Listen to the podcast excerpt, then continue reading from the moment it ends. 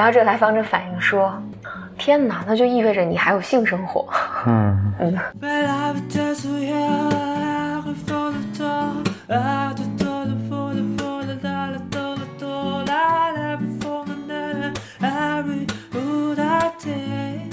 Welcome to another episode of Blow Your Mind。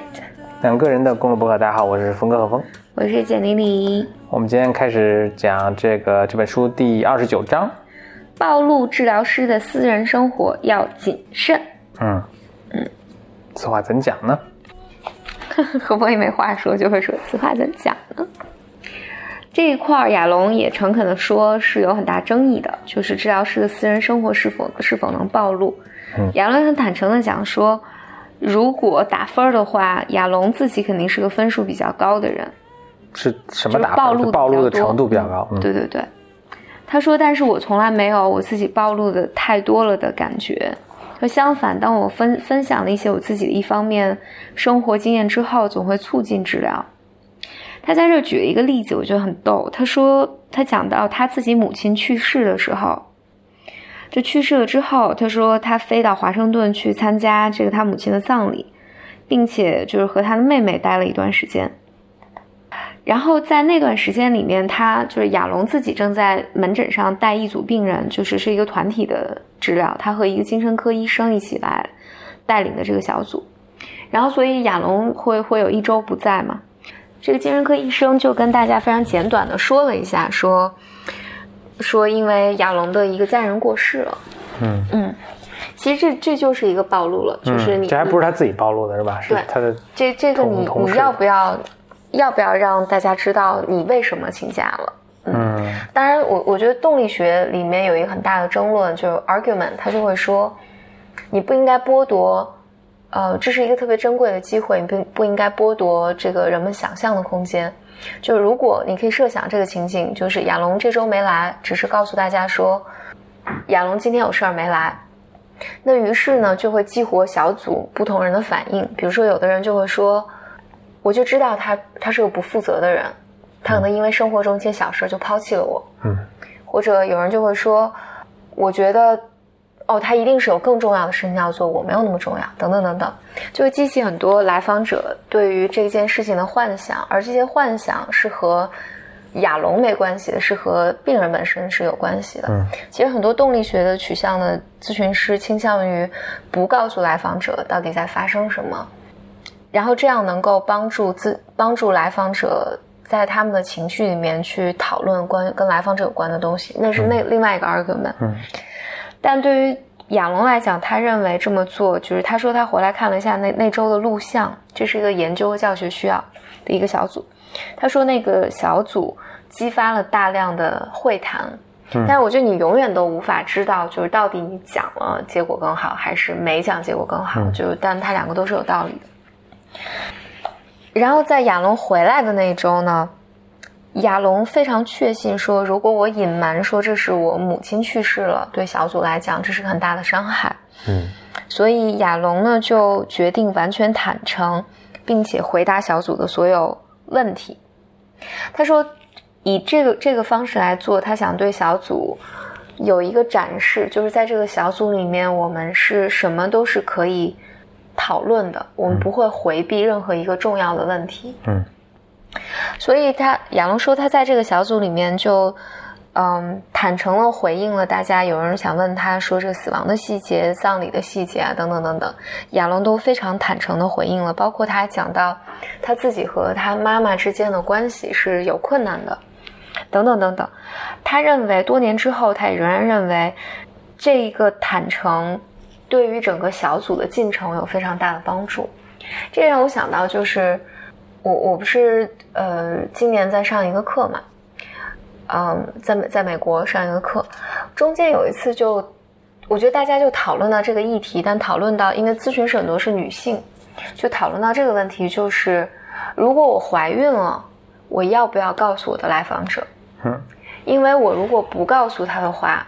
但迟早会知道，迟早他会知道。嗯，但你要不要告诉他这件事情？嗯嗯，然后当然就在在在那个在在我们那个讨论上，并没有个明确的答案，就大家只能说，那大家可能分享一下自己的经验，就是你知道分享了，你你跟来访者讲可能会带来什么，不讲可能会带来什么，然后你怎么去处理它，但他没有一个标准答案，说我就应该讲或者不讲，但很有趣，但我不记得是不是在一个，我不知道在博尔曼上面有没有讲过这个，但很有趣的是，当时有一个老师讲到说，他当时就没有。选择没有跟他来访者讲，但是他肚子一天天大起来了。突然有一天，他的有一个来访者看到他肚子，说：“你是怀孕了吗？”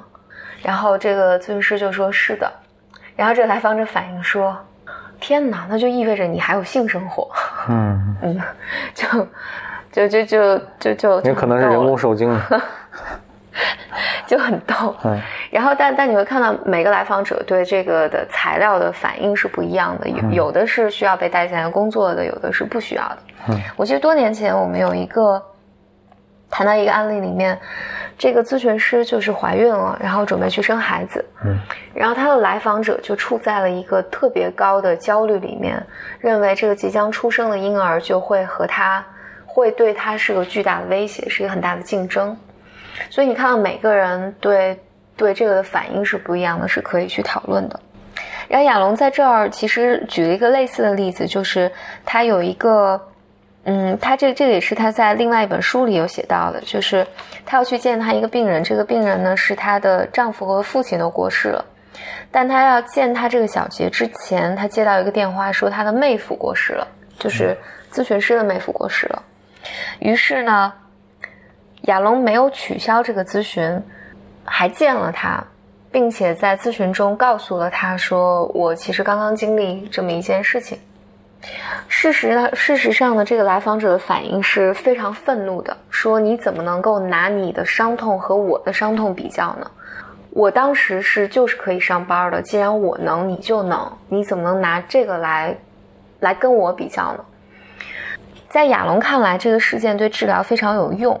因为这个材料呢，使得这个来访者能够表达他对他悲痛感的那个愤怒，这个使得就推动了他们两个之间治疗治疗的进一个进展。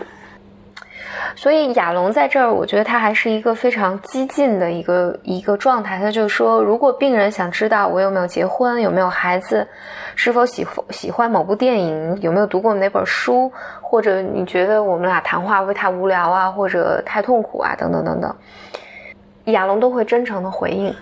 这个也是我觉得现在大家，我觉得互联网在面对的一个问题，就是在在现在整个整这个时代，就咨询师面对的一个问题，就是也经常被讨论。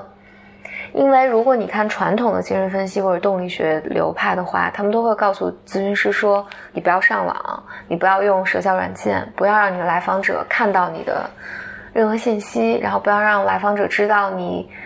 有没有嫁人？然后你有没有养猫？有没有养 狗？你有没有养什么东西？这些都会打破。那来访者以为你是人工智能。就是你最好让来访者进来的时候对你是充满了幻想，这个幻想是，呃，都能够用来讨论。因为我我如果把你幻想成我妈，然后有一天发现你不是我妈，我们就能讨论这个失望感。嗯，但是我如果进来的时候就知道，哦，你你你已经你结婚了，有个五岁的孩子，那我对你那个幻想就没有那么大了。但是我觉得在现在互联网的这个时代里面，没有人能隐藏自己嘛，没有一个治疗师能隐藏自己，那你就是能从这个各种社交信息上能够看到咨询师很多信息，所以大家就会讨论这个究竟对咨询会带来什么样的影响。我我我觉得这个是心理咨询在发展的这个过程里面，可能不得不去面对和讨论的问题。我们有个理想化的状态，然后可能有个现实感。那亚龙刚好他的意见是，所有的东西都可以带回到咨询中来做治疗材料来被讨论。但他在这儿呢也强调说，在这儿绝不是要让咨询师就直接就是你提什么问题，我马上就回应你，就而不再做这个探索了。他说的是，他说的是很多咨询师都会这么讲，就爱讲说，我很愿意回答你问题，但是我想先听听你对这个问题的看法。这句话所有咨询师都很熟悉。你在做咨询，来访者可能对对我这句话很熟悉。当你问咨询师一个问题，咨询师说：“嗯，我愿意回答你的问题，但是我想先听听你的看法。”嗯，但亚龙觉得坚持这种某种顺序，他觉得没什么真的好处。我我我个人对这个不是特别同意啊，我觉得还是挺挺挺有效的一件一个方式。但亚龙认为说，如果这个来访者是一个新的来访者，就治疗关系建立的没有那么稳固的时候，他通常会选择我先做自我暴露，并且记下这件事情来。当然，他在这个文章的最后也考也也讲到说，你要考虑时机。有的时候呢，你可能不适合在这一次里面去讨论这个来访者对此的想法是什么。你可以到下一次或者未来的某一次里面，你再回到这件事情上来讨论。好啦，那这就是这一章啦。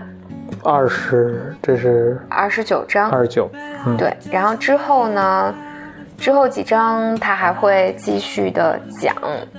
关于咨询师自我暴露里面的一些警告，还有有的时候你的病人其实会拒绝你的自我暴露。